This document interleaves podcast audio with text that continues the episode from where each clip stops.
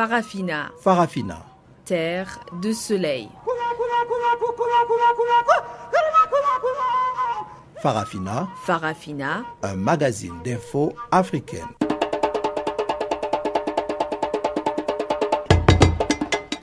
Présentation Pamela Kumba. Bonjour à tous et merci de nous rejoindre pour cette nouvelle édition des actualités en français sur Channel Africa. Nous sommes ensemble pour une cinquantaine de minutes et Revelino Ibrahim assure la mise en onde de ce magazine dont voici les titres. Reprise avortée du dialogue inter-burundais à Arusha. Le président Jacob Zuma quitte Paris après un vibrant hommage aux soldats sud-africains noirs de la Somme et on parlera aussi du retour au calme au Sud-Soudan. Voilà donc pour les grandes lignes du jour. On en parle en détail tout de suite après le bulletin des informations présenté par Guillaume Cabissoso.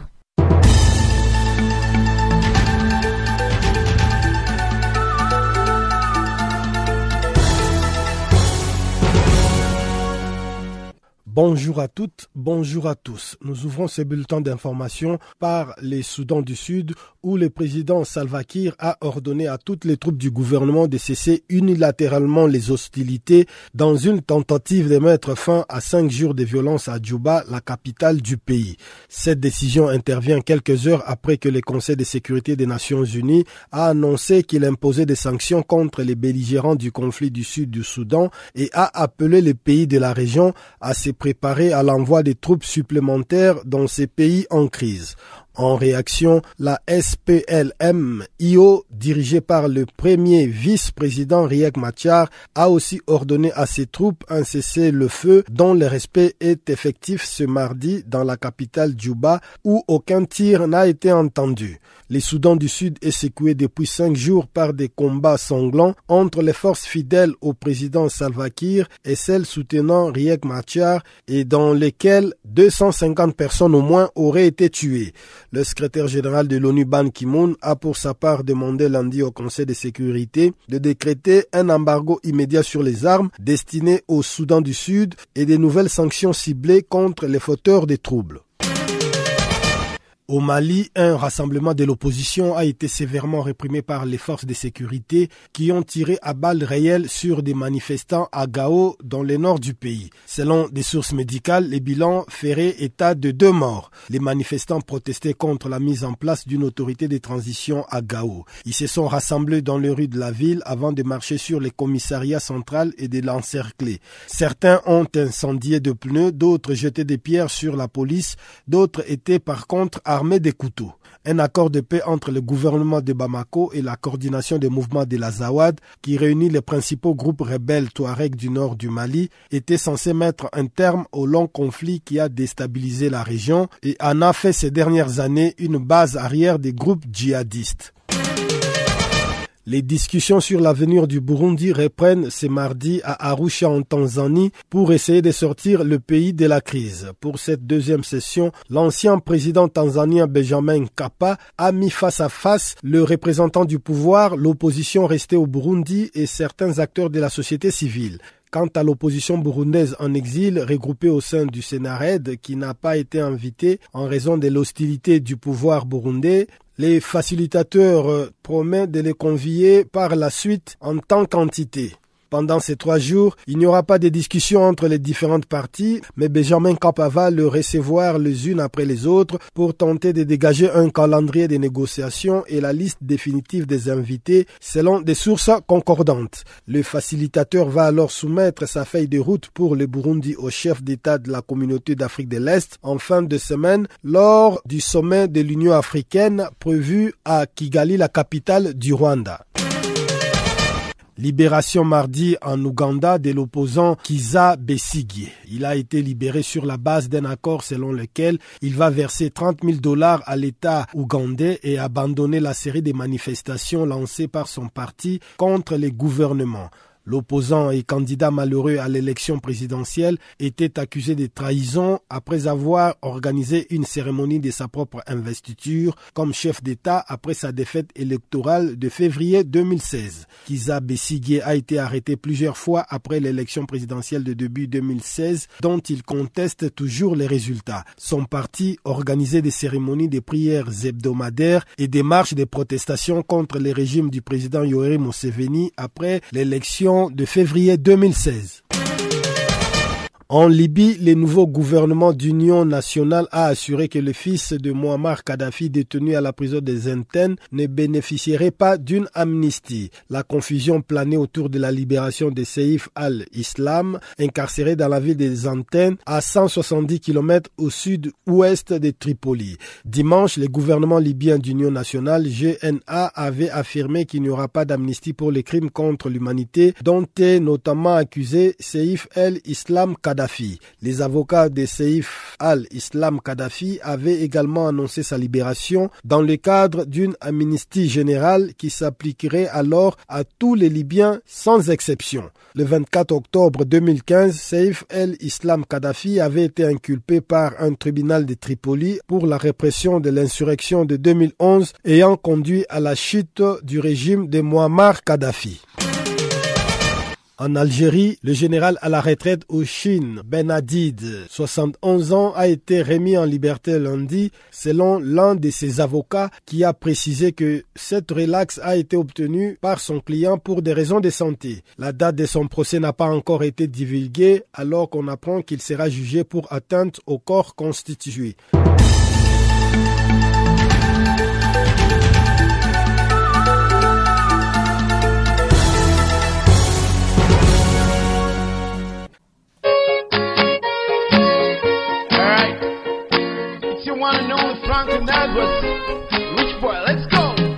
Du nouveau sur Channel Africa, notre numéro WhatsApp plus 27 76 333 27. Contactez-nous pendant le magazine des actualités en français en direct de 16h à 17h GMT sur Channel Africa, la voix de la Renaissance africaine.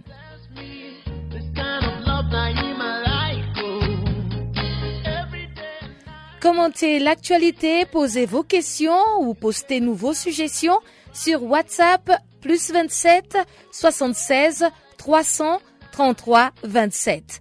Allez à vos téléphones, nous vous répondrons tout de suite au plus 27 76 333 27.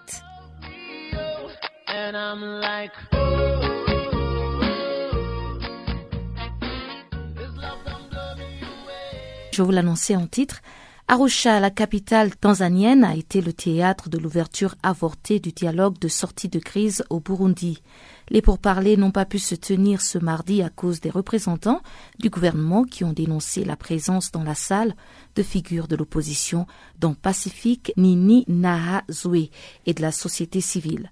Le gouvernement les accuse d'être derrière une tentative de putsch en mai 2015 et les violences actuelles.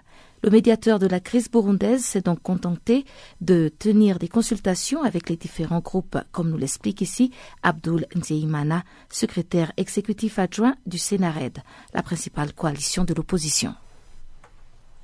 Alors, euh, c'est la, deuxième phase, euh, la deuxième phase du, dialogue inter-burundais vient de commencer malheureusement euh, par euh, par un refus du gouvernement burundais de dialoguer avec les véritables partenaires. Donc, euh, on, on apprend qui vient de se passer à Arusha ce matin, lorsque la délégation du gouvernement du Burundi, de M. Gourouziza, a, constaté qu'en face, il y avait, euh, il y avait, entendez-lui, il y avait les, les, membres du Sénarède. Et lorsque cette délégation a appris que cette fois-ci, le, mouvement, qui a été, le mouvement HALT au troisième mandat euh, a été représenté valablement. Euh, ce gouvernement de Bujumbura, ce, gouvernement de parti de Bujumbura a refusé de claquer la porte et de sortir. C'est pas seulement le gouvernement de Bujumbura, mais aussi c'est le parti au pouvoir. Donc ces deux délégations ont, créé un incident ce matin et cela a fait que les négociations euh, ou les pourparlers n'ont pas pu euh, démarrer comme il se doit. et le facilitateur a, a, a préféré euh, faire des consultations entre différents groupes pour pouvoir décrypter un tout petit peu la situation. On espère qu'ils vont pouvoir se ressaisir et revenir sur la table de négociation, car euh, la solution se trouve sur la table de négociation et nulle part ailleurs. Alors, de ces différentes euh, consultations entre les deux groupes, est-ce qu'il y a quand même quelque chose de positif qui a filtré? Qu'est-ce qu'il y a de positif? Ce qu'il y a de positif, c'est que le, médiateur commence euh, petit à petit à reconnaître les vrais partenaires qui doivent dialoguer. Parce que normalement, on ne dialogue pas avec ses amis, on dialogue avec euh, les gens avec qui on a, on a un différent. Et, pour le cas du Burundi, actuellement, euh, il y a deux groupes. Il y a les gens qui soutiennent le troisième mandat de Nkurunziza, qui, qui nous a plongé presque dans la guerre. Et il y a des gens qui disent que non, il faut respecter la Constitution et l'accord d'Arusha. Voilà, il y a deux groupes. Et ce sont ces deux groupes qui doivent négocier. Et maintenant, euh, pour la première fois que les véritables euh, partenaires protagonistes sont sur la table, je veux dire le scénario de Viriteka et, et la plateforme qui a euh, de, la société civile halte troisième mandat, voilà que Nkurunziza et son gouvernement euh, et son parti au sein de DFDD viennent de claquer la porte. Donc, nous nous disons que ça c'est positif, comme euh, il y a déjà les deux protagonistes sur la table. Ce qui reste, c'est que euh, Nkurunziza et, et, compagnons doivent se saisir et revenir sur la table de négociation pour que nous puissions nous atteler à la question de la problématique de paix au Burundi. Est-ce que vous pensez qu'aujourd'hui encore on doit euh, euh, discuter sur ce troisième mandat? Pendant que les négociations sont en train de se faire Il est en train d'être consommé et puis bon, ça fait déjà plusieurs mois. Alors est-ce que réellement la problématique doit encore reposer sur ce mandat euh, en pleine consommation? Madame, je peux être d'accord avec vous qu'on ne peut pas assez discuter du troisième mandat, mais on doit discuter quand même du retour à l'ordre constitutionnel parce que puisqu'on constate aujourd'hui que le, gouvernement de facto, le pouvoir de facto de Bujumbura, c'est un pouvoir anticonstitutionnel. C'est un pouvoir qui est contre euh, l'accord d'Arusha pour la paix et la réconciliation au Burundi. Pourtant, cet accord, cet accord, c'est le pilier de la paix dans notre pays. Donc aujourd'hui, nous voulons nous voulons discuter sur le retour à l'ordre institutionnel et ce retour à l'ordre institutionnel euh, devra passer par la discussion, devra passer sur les, questions relatives à, ce mandat euh, qui est en train d'être consommé, comme vous, vous, le dites, qui voilà, vient une année qui vient d'être consommée. donc voilà.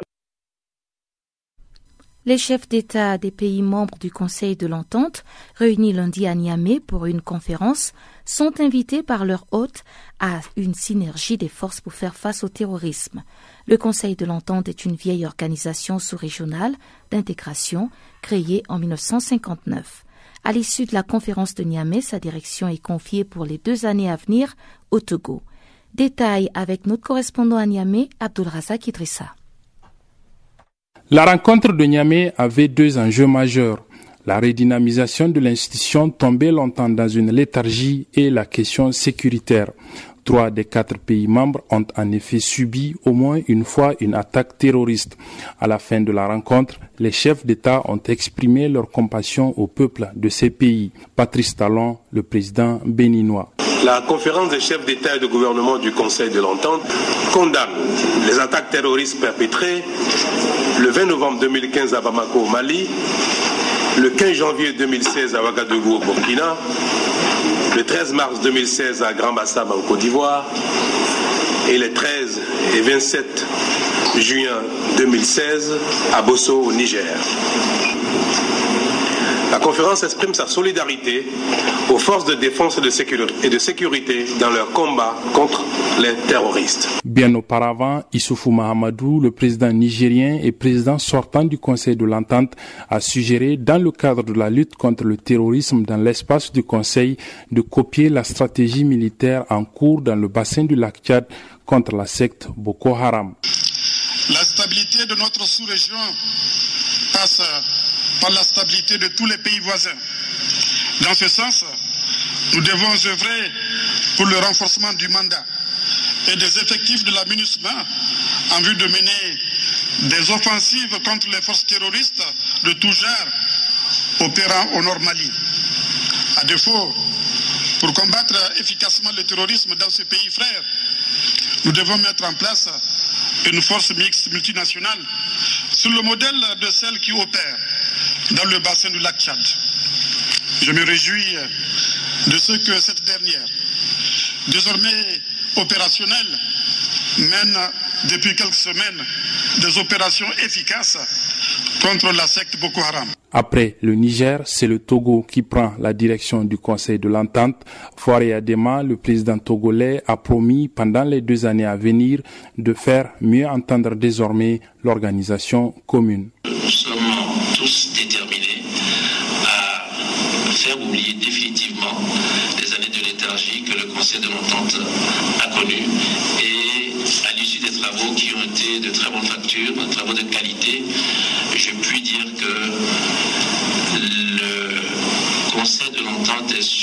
Voie et que nous gagnerions à avoir plus de, visibilité. Abdullah Razak Idrissa à Niamey pour Channel Africa. Le président sud-africain a séjourné en France, à Paris. Il a été reçu à l'Élysée lundi par son homologue français, François Hollande. Et ce mardi, les deux personnalités ont commémoré au bois d'Elville les 100 ans de la bataille où sont tombés des soldats sud-africains. Retour sur cette visite. C'est la deuxième fois que le président sud-africain foule le sol français depuis son élection en 2009. Quelques heures après son arrivée, Jacob Zuma et son homologue François Hollande ont suivi en direct la défaite des Bleus à l'Euro 2016. Un dîner gala a aussi été donné en l'honneur du président sud-africain, mais la journée de lundi était plutôt marquée par la remise des archives sonores du procès de 1964 où le leader anti-apartheid, Nelson Mandela, prononça la phrase devenue célèbre La démocratie, un idéal pour lequel je suis prêt à mourir. François Hollande l'a symboliquement remis à son invité en présence de plusieurs membres des deux gouvernements et quelques hommes des médias. Cette journée de mardi était caractérisée par contre par la commémoration du centenaire de la bataille du bois d'Elville. C'est l'une des batailles de la Somme dans laquelle fut engagée la première brigade d'infanterie d'Afrique du Sud. C'était l'une des batailles les plus meurtrières dans laquelle furent engagés donc les soldats sud-africains entre le 14 et 20 juillet 1916. L'événement majeur de l'histoire du pays a été inscrit sur le site de l'ambassade d'Afrique du Sud en France. On peut ainsi lire, je cite, C'est à cet endroit que les Sud-Africains furent engagés pour la première fois dans un combat majeur sur le front occidental. Le président sud-africain a révélé l'importance de cette commémoration pour son peuple, et il a affirmé que c'était l'occasion de rectifier l'une des grandes injustices du passé. Jacob Zuma a précisé que le mémorial sud-africain du bois de Delville a été transformé de manière à reconnaître le rôle joué par les Sud-Africains noirs lors de la Première et de la Seconde Guerre mondiale, comme a été reconnu le rôle des Sud-Africains blancs. L'histoire raconte que cette bataille de la Somme opposa les alliés franco-britanniques aux forces allemandes et elle avait enregistré des pertes estimées à 1,2 million d'hommes, tués, blessés ou disparus. Parmi eux, 500 000 appartenant au camp de l'Empire britannique, 500 000 aussi dans le camp allemand et 200 000 français. Cette visite d'État du président sud-africain survient alors que la campagne électorale pour les élections législatives bat son plein, entachée de violence, en Afrique du Sud. Jacob Zuma lui-même semble être affaibli par les nombreux démêlés judiciaires dont il fait l'objet dans son pays. Pour certains analystes français, cette visite revêt aussi plusieurs enjeux économiques importants. En effet, Jacob Zuma est accompagné d'une délégation de plusieurs dizaines d'hommes d'affaires. Son pays entend renforcer ses exportations vers la France tout en lançant un appel aux investisseurs français. L'Afrique du Sud est le premier client de la France avec 1,8 milliard d'euros d'exportation contre 841 millions d'euros d'importation à l'échelle de l'Afrique et de l'océan Indien.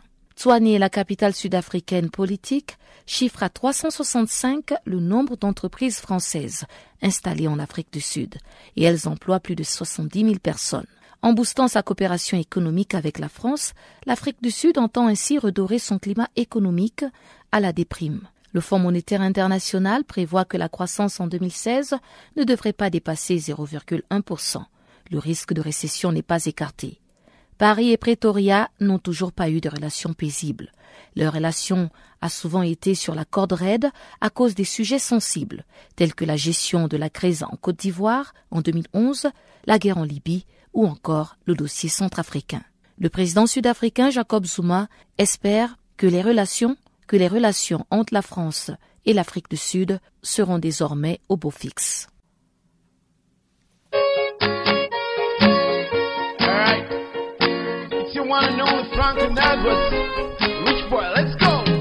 Du nouveau sur Channel Africa, notre numéro WhatsApp plus 27 76 333 27. Contactez-nous pendant le magazine des actualités en français en direct de 16h à 17h GMT sur Channel Africa, la voix de la renaissance africaine.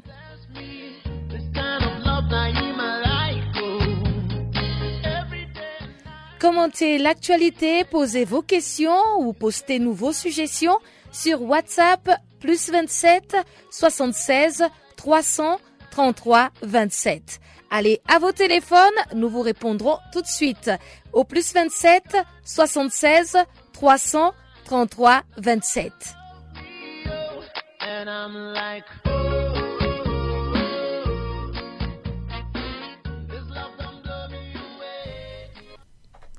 Le calme semblait être de retour mardi matin à Djouba, la capitale du Sud-Soudan, au lendemain d'un cessez-le-feu qu'ont fini par décréter le président Salva Kiir et son vice-président Riek Machar, en réponse à l'appel de la communauté internationale.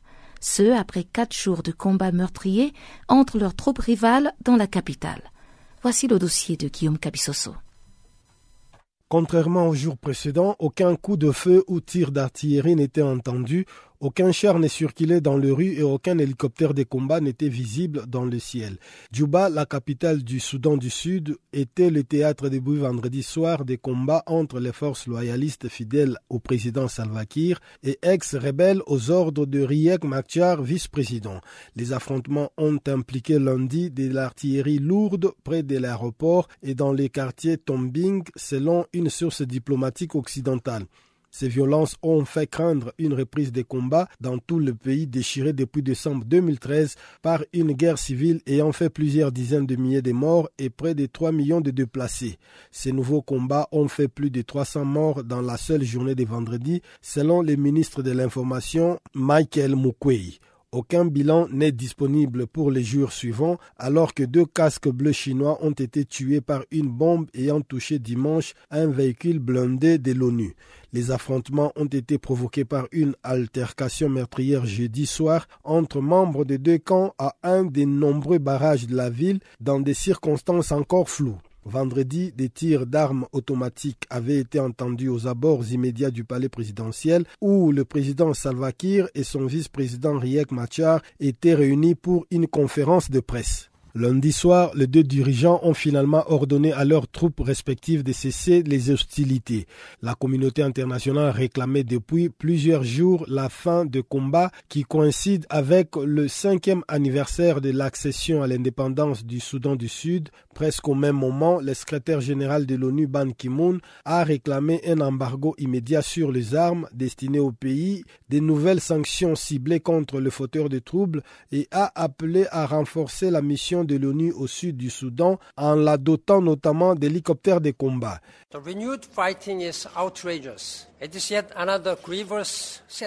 La reprise de combat est scandaleuse. Cela représente à nouveau un sérieux revers. Cela aggrave les souffrances du pays. Cela fait des engagements en faveur de la paix une moquerie. Les dirigeants du Soudan du Sud ont une fois de plus abandonné leur peuple. Un pays a rarement gaspillé autant d'espoir aussi rapidement. Comment qualifier un type de leadership qui ne cesse de recourir à des armes meurtrières et à des politiques identitaires, sinon de leadership qui a échoué? Il doit y avoir et il y aura une reddition des comptes pour les atrocités qui ont été commises au Soudan du Sud depuis 2013. Les ministres des Affaires étrangères des pays membres de l'IGAD, organisation des pays de la région, se sont réunis à Nairobi lundi et ont indiqué qu'ils demanderaient une révision du mandat de la MINUS pour permettre la présence de plus de soldats dans la capitale Djouba si les armes n'étaient pas déposées immédiatement.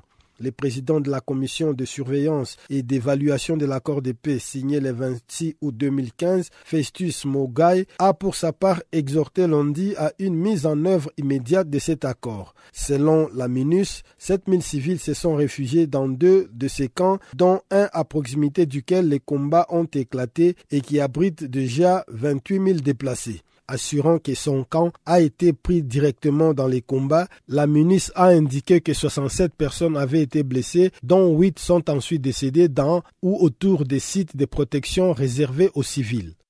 L'Assemblée nationale ivoirienne a reporté l'examen du projet de loi portant statut du chef de file de l'opposition politique, à la demande des cinq groupes parlementaires.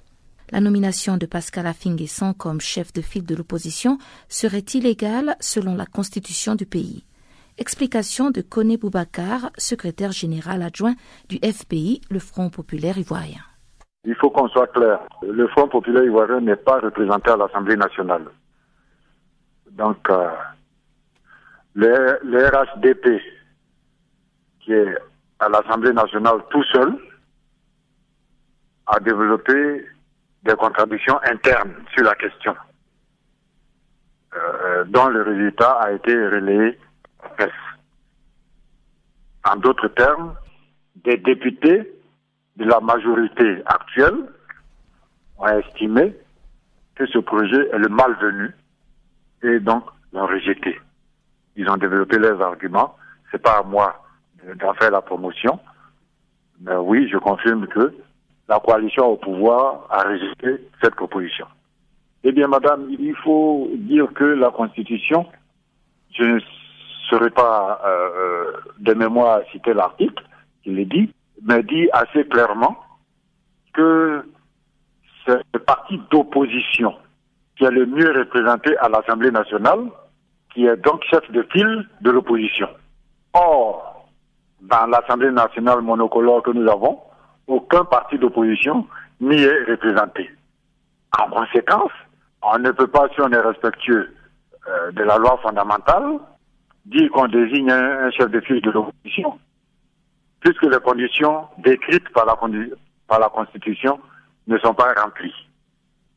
En second lieu, sur cette question, nous, nous pensons que dans la circonstance actuelle, ce sont les partis d'opposition eux-mêmes qui, au regard du poids de chaque formation politique, peuvent, en leur propre sein, dégager un chef de file.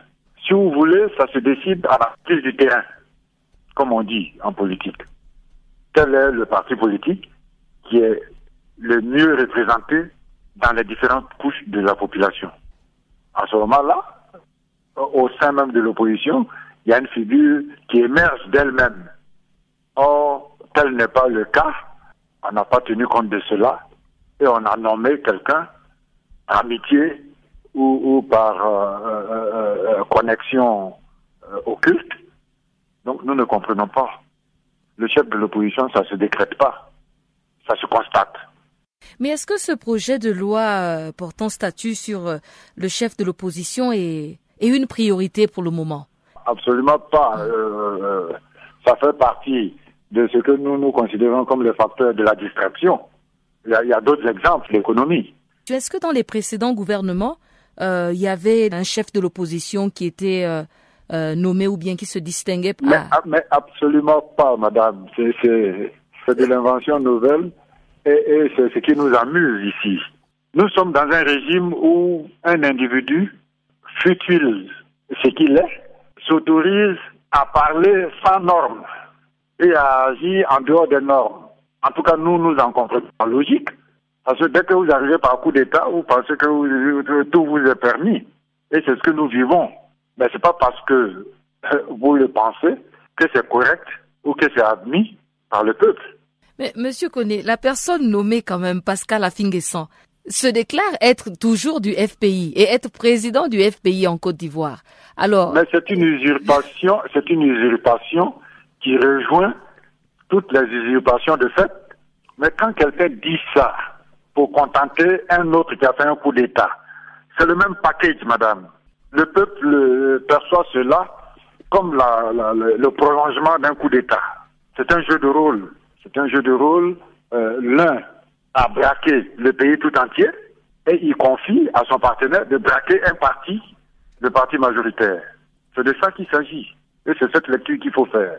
La presque totalité des militants du parti l'ont vomi et l'ont exclu à partir d'un congrès et il se promène avec l'emblème et le logo du parti pour dire que lui, l'individu, il s'appelle le parti. Voilà, voilà, voilà l'image que ça donne. Et comme quelqu'un d'autre sans légitimité président de la République, ils cheminent ensemble. Et on repart au Niger où sept militants du parti de l'opposant Ama Amadou ont été condamnés ce mardi par la justice pour attroupement armé. Ils écopent de 12 mois de prison, dont deux avec sursis. Parmi les condamnés figure l'actuel président du groupe parlementaire du parti d'Ama Amadou, le Loun Mana. Ils avaient été arrêtés le 14 novembre 2015 alors qu'ils s'étaient mobilisés pour accueillir leur leader qui rentrait d'exil. Suivons la réaction de maître Barry Bibata, membre du conseil d'avocats des condamnés à la sortie du tribunal. Elle est au micro de notre correspondant Abdul Razak Idrissa. Il s'agit d'un procès politique. La décision vient de tomber. Ils ont, ils ont été reconnus coupables. On les a condamnés à 12 mois, dont 10 mois fermes et 2 mois avec sursis. Donc, ça fait déjà 8 mois qu'ils sont euh, détenus. Donc d'ici le 14 août, plaise à Dieu, ils vont sortir. Voilà euh, la substance en tout cas de la teneur de la décision euh, du tribunal. Est-ce que vous allez faire appel? Non, on n'a pas encore envisagé ça. Oui, mais je pense quand même que on va se voir, on va aviser. Vous satisfait de ce verdict-là, madame? Bon, vous savez, l'avocat n'est jamais satisfait quand on condamne son client. Nous, notre combat, c'était de les voir sortir aujourd'hui. Mais comme le tribunal a décidé, nous sommes des légalistes, nous avons foi en notre justice. Et voilà pour la deuxième partie de Farafina. Je vous propose de retrouver Chanceline Louraquois qui nous présente le bulletin des actualités économiques du jour.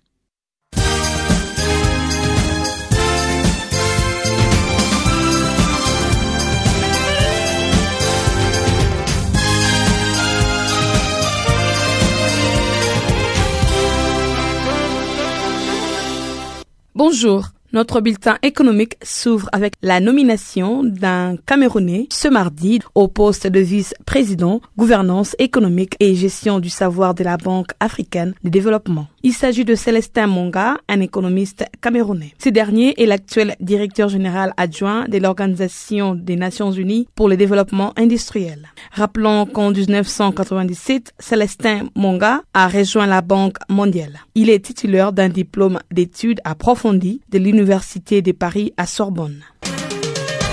Parlons de l'élection à la Chambre des commerces et de l'industrie en Côte d'Ivoire. Cette élection vise à élire les membres de l'Assemblée générale prévue pour le 17 juillet prochain, à laquelle le 100 des délégués élus vont désigner les présidents nationaux de la Chambre des commerces et d'industrie de la Côte d'Ivoire. Restons toujours en Côte d'Ivoire. La Société ivoirienne des banques a lancé le lundi une offre publique de vente sur 2 millions d'actions, soit 20% de son capital. Cette offre publique est en prélude à son introduction à la Bourse régionale des valeurs mobilières basée à Abidjan. Durant une conférence organisée récemment à Abidjan, les dirigeants de l'établissement bancaire contrôlé par les groupes marocains Atuyarifoua Bank ont annoncé le lancement débuté le 18 et s'est poursuivi jusqu'au 29 juillet 2016. Au total, 300 000 actions seront réservées aux employés de la banque ivoirienne à un prix de 7 820 francs CFA, soit 11,92 euros. Les investisseurs extérieurs devront débourser 14 000 francs CFA par action pour les reliquats ou soit 1,7 million d'actions. L'entrée en bourse de la Société ivoirienne de banque intervient dans le cadre d'un désengagement de l'État ivoirien entamé il y a un an avec la cession de 39% de l'établissement bancaire à Atujarifoua Bank. À terme, les groupes marocains devraient conserver 65% de la Société ivoirienne des banques pour un flottant en bourse de 20%. Et quant au reliquat, il restera 5% aux mains de l'État ivoirien. Rappelons que la Société ivoirienne des banques est l'un des cinq premiers établissements bancaires ivoiriens. Cette société a eu le total de bilan d'environ 500 milliards de francs CFA, soit 763 millions d'euros en 2014. Six chefs d'État ouest-africains se sont réunis des commun accord le lundi 11 juillet à Niamey pour réhabiliter l'organisation. À cette occasion, les conseils de l'entente, qui se veut une organisation proche des populations rurales, a signé une convention avec les fonds de ACP de l'Union européenne. L'accélération de l'intégration régionale était à l'ordre du jour. Les conseils de l'entente regroupent le Bénin, le Burkina Faso, la Côte d'Ivoire, le Niger et les Togo. Cette convention va leur permettre de bénéficier des fonds des ACP pour financer les projets dans l'espace entente. Pour le chef de la diplomatie nigérienne, Ibrahim Yakuba, l'organisation est en phase de croissance et les chefs d'État l'ont engagé dans trois thématiques, à savoir consolider la paix et la sécurité de la région, mettre en place des projets intégrateurs et structurants qui vont fonder une économie de croissance pour les Africains. Et enfin, permettre la libre circulation de biens ainsi que des personnes à l'intérieur de cet espace. Pour rappel, les conseils de l'entente a été créé en 1959 à l'initiative de l'Ivoirien Félix Ouefoué Boni. C'est une vieille organisation sous-régionale ouest-africaine. Notons que cette convention avec le fonds de ACP de l'Union européenne va entrer en vigueur dès le mois d'octobre prochain. La compagnie nigérienne Bulk Electricity Trading vient de conclure le lundi des accords d'achat de l'électricité avec 12 développeurs locaux de l'électricité solaire. En vertu de ces accords, les Nigériens Bulk Electricity Trading acquièrent donc 975 MW de l'électricité. Les développeurs auront 12 mois pour clore la mobilisation financière des projets après la validation de ces contrats. La dite validation sera faite par Nigerian Bulk Electricity. Ils disposeront ensuite 12 à 18 mois pour construire les différentes centrales.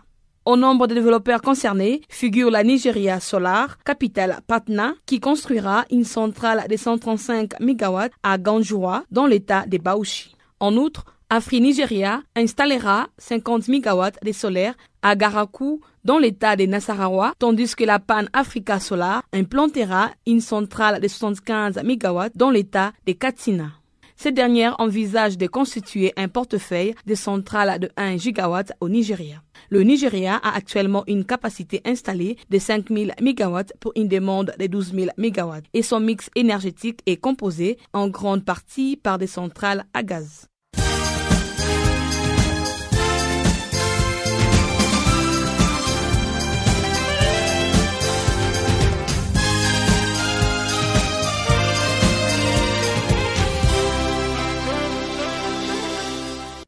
En Guinée, l'opposant Seloudalen a mis un bémol sur son mot d'ordre de grève générale proclamé pour jeudi. Le même jour, en effet, le pouvoir en place l'a convié pour l'ouverture d'un dialogue politique, dont les contours demeurent cependant plus que flous. Pour le moment, il n'y a pas assez d'informations autour euh, de ce dialogue. Euh, le pouvoir a écrit à l'opposition républicaine, ils ont adressé le courrier au chef de file de l'opposition, Seloudalen Diallo, Hier euh, lundi, il y a eu une rencontre des dirigeants de l'opposition et à l'issue de cette rencontre, ils ont fait une communication à la presse comme quoi ils acceptent d'aller au dialogue. Seulement, les opposants sont très méfiants. Ils savent qu'ils avaient menacé depuis plus d'un mois qu'à la fin du mois de Ramadan, les manifestations allaient continuer, allaient recommencer puisqu'il y avait eu un arrêt des manifestations publiques, l'opposition dit vouloir animer une conférence de presse le jeudi, et c'est le même jeudi que le dialogue est censé s'ouvrir ici à Conakry. Donc, euh, certainement, après avoir écouté le ministère de l'administration du territoire, les opposants vont dire si oui ou non, ils maintiennent leur euh, mode d'ordre de manifestation. Pour le moment, ils n'ont pas donné de date. Ils promettent de donner une date, un calendrier et un canevas de manifestations à partir du jeudi, mais ils disent que euh, cette fois, ils veulent qu'il y ait une paralysie dans toute la capitale guinéenne. C'est-à-dire que dans les cinq communes de Conakry, il y aura des leaders qui vont faire sortir euh, le public, la masse, la population, pour demander qu'il y ait une marche pacifique. C'est préoccupant, préoccupant parce que chaque fois que l'opposition a appelé à des manifestations, il y a eu des bavures, il y a eu des blessés, il y a eu des morts. Il y a souvent des, des magasins et des boutiques qui sont attaqués parce qu'il y a une frange de la population qui n'est souvent pas d'accord. Et l'autre frange qui tient à manifester oblige toutes les populations à fermer boutique, à cesser la circulation. Et c'est ce qui fait que des véhicules sont caillassés, des boutiques sont vandalisées et souvent il y a même des incendies de magasins. Nous, Baldé, l'opposition guinéenne semble répondre positivement à l'appel du pouvoir quant à la tenue de ces dialogues. Est-ce qu'on peut un peu savoir euh, l'ordre du jour éventuel de ces dialogues qui s'annoncent? Écoutez, même hier, quand ils ont communiqué, c'est passé un peu comme je viens de le faire.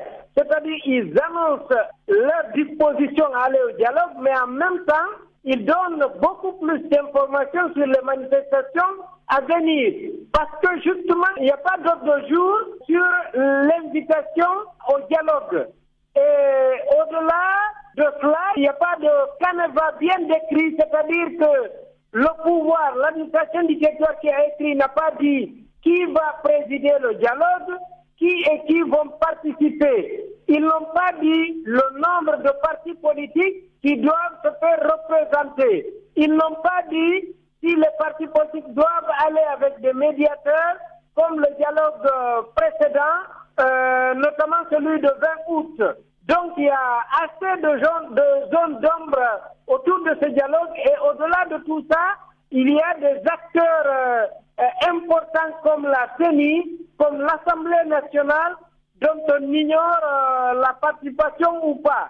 Ce qui fait que les responsables de l'opposition qui ont communiqué hier disent vouloir aller sans trop s'attendre à grand-chose de, de ce dialogue. Et comment cette annonce du pouvoir, cette invitation qu'il a lancée à l'opposition, a-t-elle été accueillie dans l'opinion guinéenne? La majorité estime que ce sont les menaces de manifestation qui ont quand même poussé le pouvoir à inviter au dialogue mais euh, certains proches du pouvoir estiment quand même que la main tendue, puisque même s'il y a des manifestations et des troubles, on finira par le dialogue, et donc la main tendue doit être acceptée et que l'opposition doit renoncer à des manifestations pour aller au dialogue. Et c'est pour cela l'opposition qui veut redorer un peu son blason, de ne pas se faire euh, passer pour une opposition radicale, c'est pour cela que l'opposition dit euh,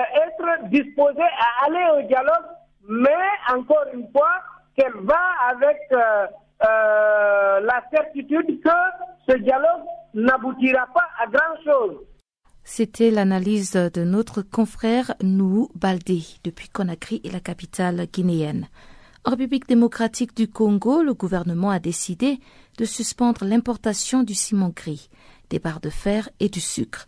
La décision vise à préserver la production locale et lutter contre la fraude, selon le ministre congolais de l'économie. Mais en tout cas, certains économistes estiment qu'il faudrait des mesures d'ordre pratique pour chaque province. Jean-Noël Bamosé nous en parle. La mesure portant suspension du ciment gris, des barres de fer à béton et du sucre court jusqu'à nouvel ordre, selon un arrêté ministériel signé le vendredi 8 juillet dernier. La décision vise à préserver la production locale et lutter contre la fraude ici en République démocratique du Congo, un pays qui importe pourtant plusieurs produits mais seuls les trois sont frappés pour l'instant. Mais pourquoi seulement ces trois produits? La réponse est du ministre congolais de l'économie, Modeste Batilukwebo. Depuis un certain temps, l'Angola avait interdit euh, l'exportation des produits alimentaires parce qu'elle-même commençait à en manquer. Et puis ils se sont aperçus que pour la plupart, ce sont des produits qu'ils importent en sortant des devises. Or, ils n'en ont pas assez suite aux difficultés inhérentes à la situation de la baisse des cours du pétrole. Leur principal ressources en devises et d'eux-mêmes, ils avaient déjà pris la décision de ne plus permettre la sortie de vivres. Nous, nous avons pris les produits où il y a de grandes transactions, notamment le ciment, le fer à béton et le sucre. Rien qu'à ne prendre que le ciment, ça fait euh, un manque à gagner de plus de 8 millions de dollars chaque mois que nous perdons, qui sortent euh, par des voies frauduleuses, parce que les mêmes personnes qui viennent vendre la marchandise chez nous, ils repartent avec les devises. Partir du moment où l'industrie locale a suffisamment de stock produit pour répondre à la demande locale, il n'y a aucun problème. Et c'est pour cette raison que dans la mesure qui est prise, il y a une disposition qui prévoit qu'on puisse autoriser progressivement les importations selon euh, la hauteur de stock sur le marché. Certains économistes estiment que les 26 provinces que compte la République démocratique du Congo ne vivent pas toutes les mêmes réalités économiques et qu'il faudrait plutôt des mesures d'ordre pratique pour chacune de ces provinces.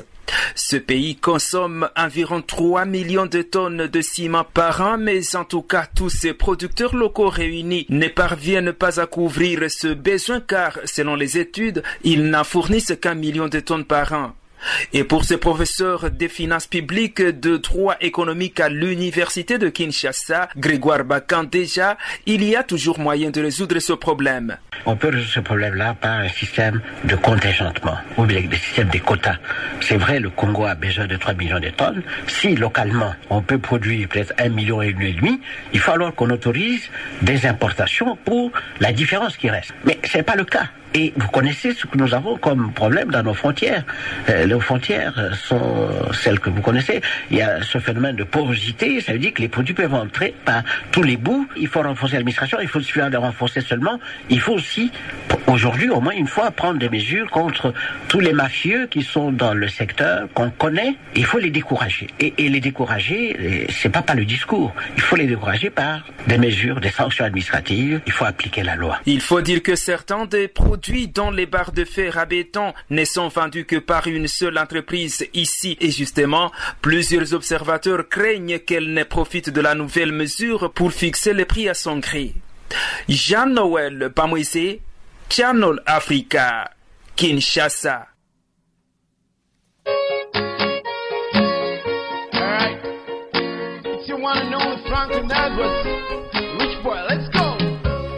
Nouveau sur Channel Africa, notre numéro WhatsApp plus 27 76 333 27. Contactez-nous pendant le magazine des actualités en français en direct de 16h à 17h GMT sur Channel Africa, la voix de la Renaissance africaine.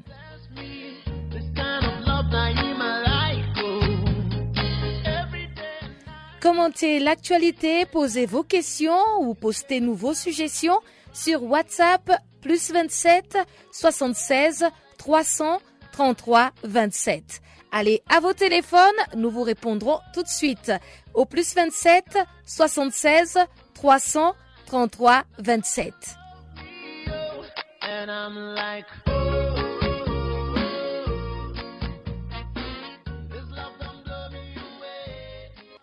Nous avons terminé avec la grande actualité, mais avant de nous quitter, suivez le bulletin des sports présenté par Chanceline Louraquois.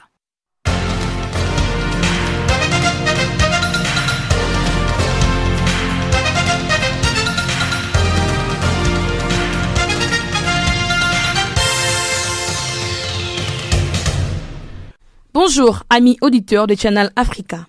Notre bulletin des sports s'ouvre avec la visite du président de la Fédération internationale de football, association Gianni Infantino au Nigeria. Ce dernier tient à se rendre à Abuja le 24 juillet prochain et il sera accompagné par la nouvelle secrétaire générale de la FIFA, Fatima Samoura. En effet, la Fédération nigérienne de football a affirmé le lundi, par l'entremise de son président Amadou Pinnick, que le président de la FIFA rencontrera plusieurs autres présidents de fédérations africaines de football, y compris le chef de l'État Mohamed Bouhari. Actuellement, la Fédération nigérienne de football est divisée par des contestations sur son leadership. Et en raison d'irrégularités dans le processus des votes des représentations de la Fédération nigérienne de football, le Nigeria risque une suspension des compétitions internationales par la FIFA. Notons que le Nigeria est considéré comme l'un des géants du football africain.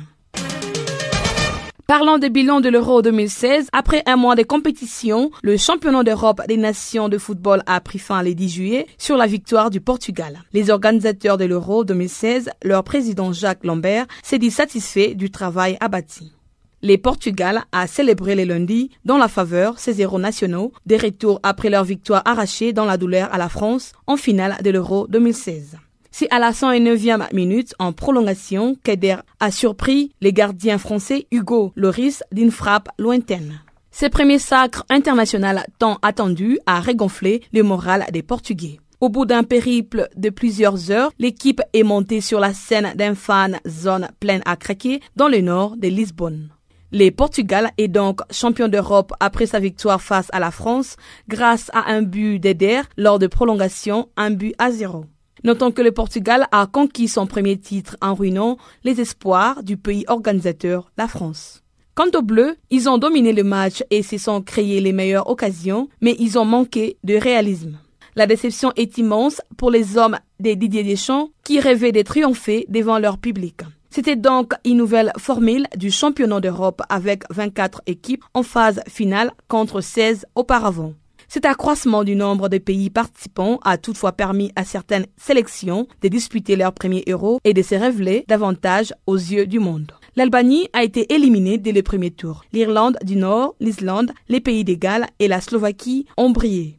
Les Gallois ont atteint les demi-finales du tournoi. L'Islande s'est distinguée en allant jusqu'en quart de finale de l'Euro 2016, battue 5 buts à 2 par la France. L'équipe de France a ainsi longtemps cru qu'elle allait affronter l'Irlande du Nord, troisième du groupe C, avant de finalement se retrouver face à l'Irlande. Au total, 107 buts ont été inscrits durant cet Euro 2016. C'est un record dans l'histoire du tournoi puisque 51 matchs ont été disputés contre 31 dans l'ancienne formule à 16 équipes. Cette année, les primes versées par l'UEFA pour l'Euro 2016, le gain total pour toutes les équipes qui participent à l'Euro 2016 sont des 301 millions d'euros. Et chaque équipe qui a participé à la compétition touche également une prime de participation de 8 millions d'euros. Rappelons qu'il y a 4 ans, la somme totale était de 196 millions d'euros. En somme, les Portugal, vainqueurs de l'Euro 2016, va toucher 8 millions d'euros et la France, finaliste, se consolera avec un chèque de 5 millions d'euros.